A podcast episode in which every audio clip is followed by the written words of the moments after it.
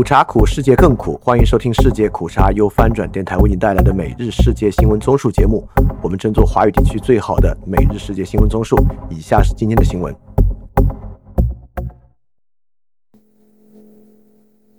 先做一个公告，因为世界苦茶和翻转电台的更新频率差异太大，世界苦茶与翻转电台分开发布，请大家去各个渠道搜索世界苦茶。几乎包括绝大多数非国区的播客软件都有，也可以在 Show Note 找到 RSS 的订阅地址。之后会在这个单独的播客发送每日新闻。我们还将在翻店同步更新三天，之后翻店的世界口茶节目将全数删除。首先是中国新闻。周一，中国一家法院表示，以间谍罪。判处一名七十八岁的美国公民无期徒刑，具体指控未予说明。这是在日益警惕外国势力的背景下，中国有关当局追查的一系列间谍案中的最新一起。苏州中级人民法院在一份简短的声明中宣布，梁成运犯有间谍罪，并已审判。根据法院社交媒体账户上发布的声明，梁成运持有美国护照，是香港的永久居民。翻平死人之前是爱国侨领，为美国多州与台湾统一有关协会的主席。无论怎么看，都是一个非常亲建制的海外侨民，可见与虎谋皮难度和危险之大。下一条新闻：北京日报微信公众号指，北京市文化执法总队已对内地喜剧公司效果文化公司立案调查，理由是有观众发微博称。一名脱口秀演员在一次线下演出中涉及作风优良、能打胜仗的表述不当。确信该名观众五月十三日发微博称，看了效果在北京的一场线下演出，有一名演员讲述自己领养了两条野狗，他形容这两条狗捕猎松鼠时非常迅猛，让他联想到八个字：作风优良、能打胜仗。这名观众认为这句话侮辱了人民子弟兵。翻停这件事在网络引发巨大的猎巫行动，网民的情绪指向并不仅仅是脱口秀演员，而是效果和李诞，希望效果这家企业遭受整肃。这背后当然是对于效果商业上成功的不平等感受。随着经济下行，社会平等张力会进一步加大，这会进一步增加网络猎巫的力度，让国内的媒体人、娱乐产业人员如履薄冰，也让公共舆论的纪律持续高压。这会在国内带来一种死气沉沉的气氛，让网络氛围更加阴阳怪气。不过，也要看到，这些猎巫行动都是一阵风潮。例如霍华德的所谓辱华，好像就没什么人提了。可见，这些猎巫完全不是理性的，而更像是一种欲望的发泄。另外，霍华德事件，我们这边保持了非常低调的处理，恐怕是不希望过度反应导致为民进党选情助力。毕竟，视频中另一人是民进党的总统候选人赖清德。下一条新闻：中国矿工在中非神秘遇害，北京保护海外工人的能力受质疑。九名中国工人今年三月在中非一个金矿遇害，关于袭击者的动机和手法，中非政府的调查留下一连串未解之谜。事件由谁策划，至今扑朔迷离。随着中国公司在世界各地的活动迅速扩大。并往往涉及没有稳定政府、武装团体相互争夺领土的冲突地区。中国工人这些国家正面临越来越多的安全威胁。翻平在这些地方的与资源相关的武装团体背后，很多都有瓦格纳的痕迹。瓦格纳集团深度参与了俄罗斯在非洲各国的资源掠夺战争，这让中国处理在非洲的安全事务会更加困难。下一条新闻：二零二三年起，就业报到证已不再是办理高校毕业生招聘录用、落户、档案接收、转递等手续的必须材料。这是简化毕业生就业工作的一大步，但真正要促就业，仍待根本转变高校就业工作思路。翻平高校就业的困难是就业报到证里发的吗？当然，行政程序简化无论如何是好事。不过不明白这个政策调整想要解决什么问题。下一条新闻：中央网信办副主任曹淑敏已任广电总局局长，也就是中宣部副部长。广电总局网站五月十三日更新公布该信息。翻评此升迁显示网信办在整个宣传体系中越来越重要的作用。网信办已经从最初仅仅作为网络信息监控，逐渐拥有了互联网企业监察和惩罚、互联网政策制定等职能。随着互联网成为最重要的社会公器，网信办也随之成为宣传部门的绝对核心，也成为中国人最可怕的噩梦。下一条新闻，德国内政部发言人本周一在一次例行新闻会上说，安全当局仍然认为中国在德国有两个所谓的海外警桥服务站。他说，这些警桥服务站并非有固定地点的办公室。而是流动设施，有中国公民和非中国公民代表中国政府执行公务。路透社报道说，中国驻柏林大使馆未立即回应其置评请求。德国外交部发言人表示，中方在二月初回复我们说，这些所谓的服务站已经关闭。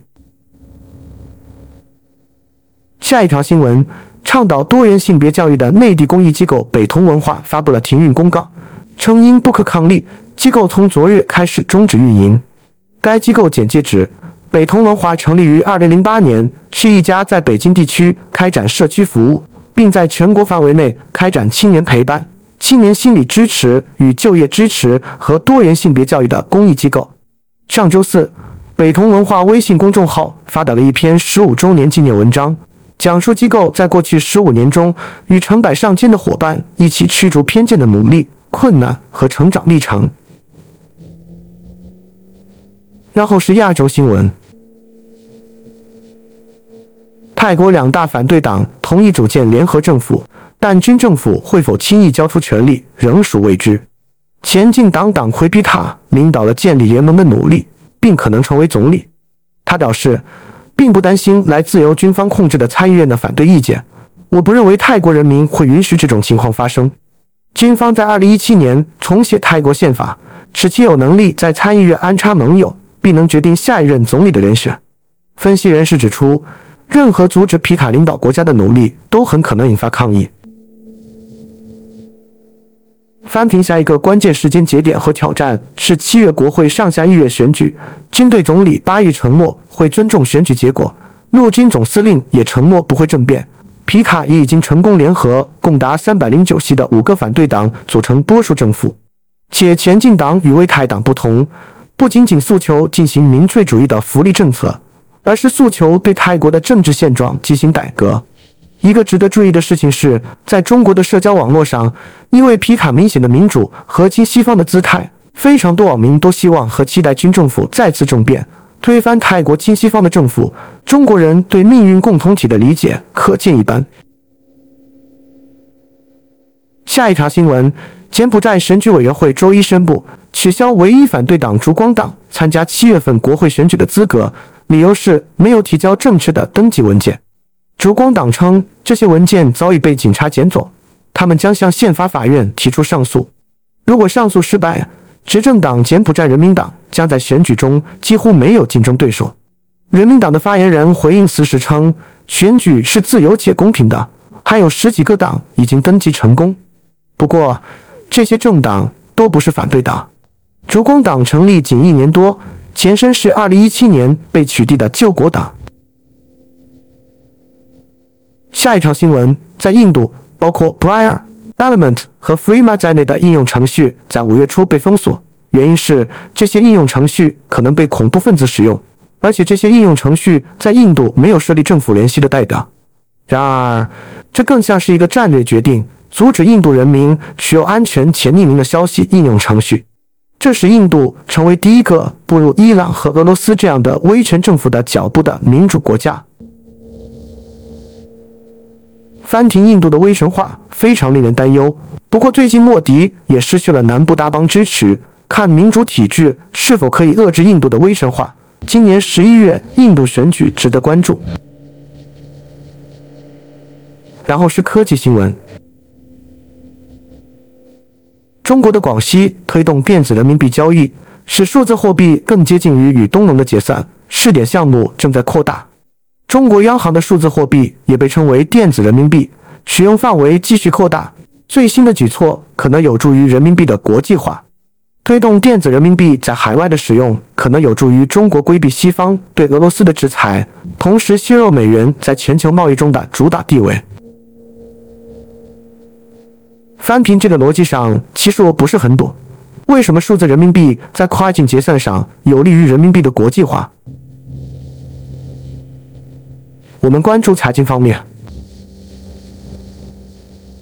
央行称，中国未出现通缩，结构性工具要聚焦重点，有进有退。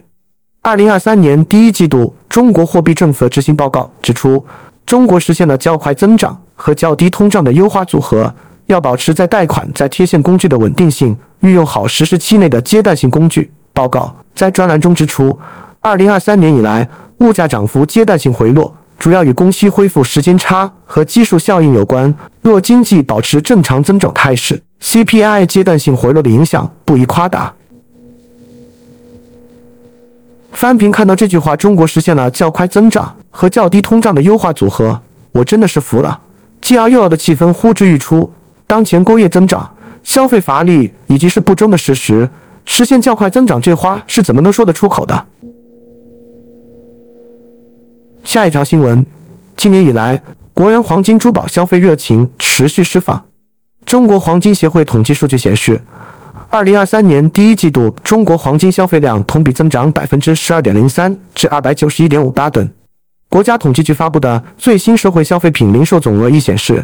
今年一至三月份，金银珠宝类消费同比增长百分之十三点六，尤其是春节过后的三月，金银珠宝类摄零同比增加百分之三十七点四，远超其他可选消费类别。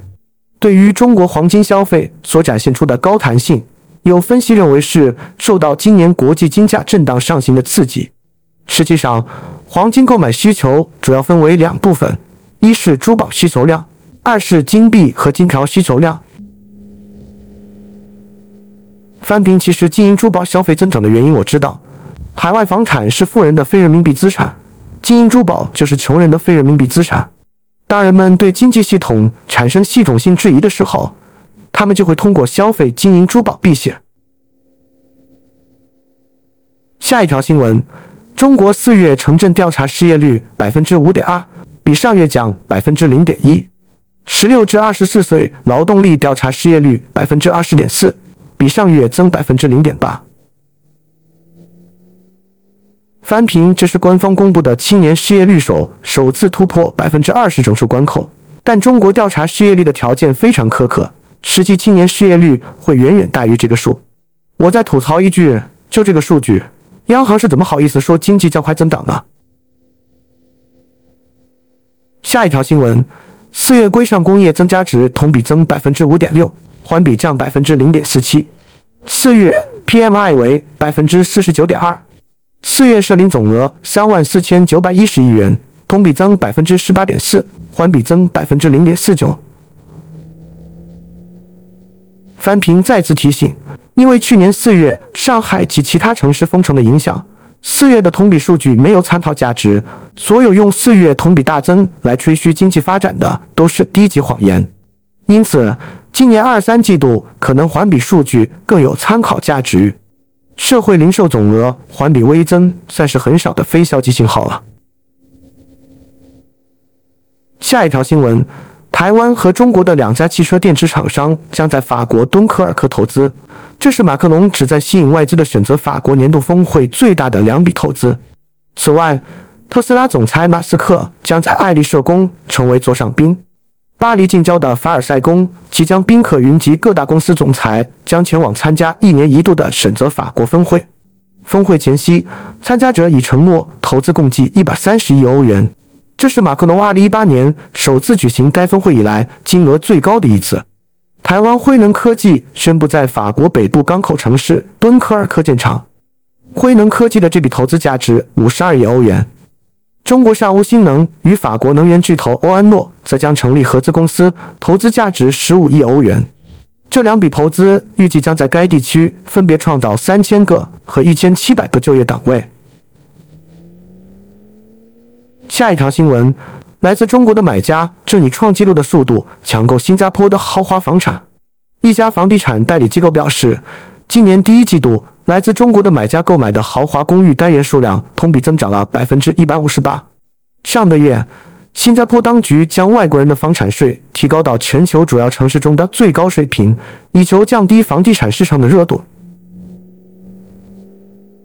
翻平，但这种政策的实际效果在楼市上可能会导致另一种恐慌性购买，这就像房价越涨，买房人越多。新加坡的政策调整释放的信号就是需求巨大，因而会导致更多人涌入购房。就像上面说的，富买房，穷买金。然后是俄乌战争。下一条新闻：泽连斯基访问伦敦。英国政府周一表示，将向乌克兰送去数百架新的长城攻击无人机，射程超过二百公里。此前，乌克兰总统泽连斯基到访英国，与苏纳克会谈。政府在一份声明中表示，今天首相将确认英国将进一步提供数百枚防空导弹和更多的无人机。包括数百架新的长城攻击无人机，射程超过二百公里。这些将在未来几个月内交付，以便乌克兰准备加强对抗俄罗斯的入侵。下一条新闻，据俄罗斯国家通讯社报道，一名美国驻俄罗斯大使馆前雇员在弗拉迪沃斯托克被捕，被控犯有阴谋罪，据信已被移送监狱羁押。报道中未提及这名雇员的国籍，也未确认此案的开庭日期。下一条新闻，据法新社十四日报道，法国总统马克龙接受法媒访问时说，俄罗斯在地缘政治上几乎已吃下败仗，并在实质上成为中国的附庸。他表示，俄乌战争使瑞典和芬兰决定加入北约，让俄国失去了进入波罗的海的能力。这一点在两年前是无法想象的。马克龙说，绝不可以让俄国在军事上赢得这场战争。而这取决于欧洲如何帮助乌克兰反攻，还有对安全保障的讨论。法国将在未来几周内向几个乌克兰交付数十辆装甲车和轻型坦克。下一条新闻：乌克兰总统泽连斯基和法国总统马克龙共同通过了一项声明，其中包括巴黎对乌克兰走向北约会员国的支持。根据这项声明，在北约内。法国将继续专注于直接支持乌克兰，同时，法国全力支持乌克兰北约委员会作为一个平台，进一步加强和扩大当前的合作，以帮助乌克兰按照布加勒斯特宣言走向欧洲大西洋家庭。翻评马克龙为什么突然在乌克兰问题上从始终挑剔态度，转向无条件支持乌克兰的态度？是和我们合作的秘密和谈方案不顺利吗？当然，这是不可能顺利的。下一条新闻，一位美国将军上周告诉美国参议员，如果乌克兰提出请求，依靠铁穹防空系统已经准备好投入使用。在参议院军事委员会战略力量小组委员会听取有关导弹防御活动的证词时，参议员询问为什么乌克兰没有使用铁穹防空系统。考虑到美国提供了财政援助，以帮助以色列开发这个系统。翻平铁穹系统是以色列开发的一种高效但低成本的导弹，非常适合拦截火箭弹和无人机等低成本的空中打击武器。过去的防空导弹造价过高，用于拦截无人机很不划算。下一条新闻：周一，欧洲委员会主席冯德莱恩确认，对俄新的制裁套餐可能针对帮助俄罗斯获取制裁商品的公司和国家。根据欧洲新闻网的报道。冯德莱恩表示，这些措施基本上是一个警告，我们对制裁是认真的。如果有明确的证据表明这是对制裁的规避和对俄罗斯的可交付货物，我们可能会禁止这些商品进入第三国。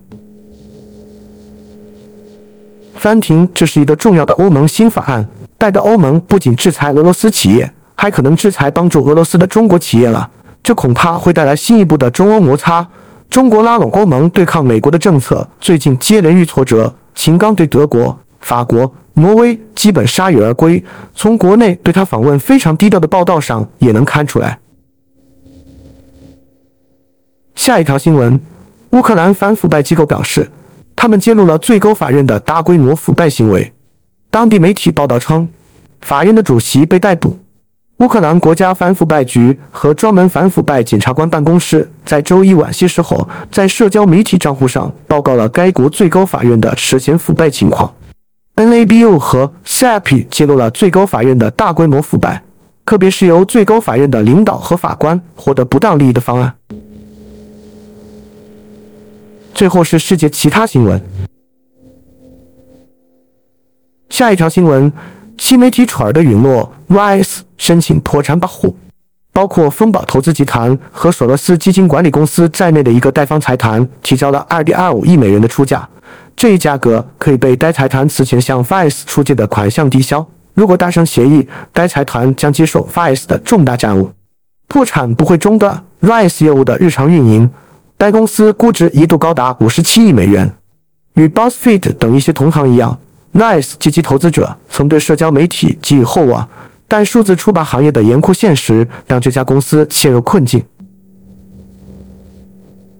翻评我认为，Wise 和 BuzzFeed 的现状是自媒体爆发，全球媒体开始扁平化相关。媒体从一个流量爆发的巨额利润行业，渐渐转向一种扁平化的分散格局，可能控制成为是媒体行业未来的一种关键。下一条新闻：世卫组织对人工甜味剂发出警告。世卫组织周一表示，持续食用人工甜味剂不但不会让人减轻体重，还可能增加成人患二型糖尿病、心血管疾病和死亡率上升的风险。世卫组织的这一声明与之前的研究相矛盾。此前的研究认为，这些甜味剂不会带来任何健康益处，但也不会造成伤害。翻平看着冰箱里的零度可乐，我非常困扰。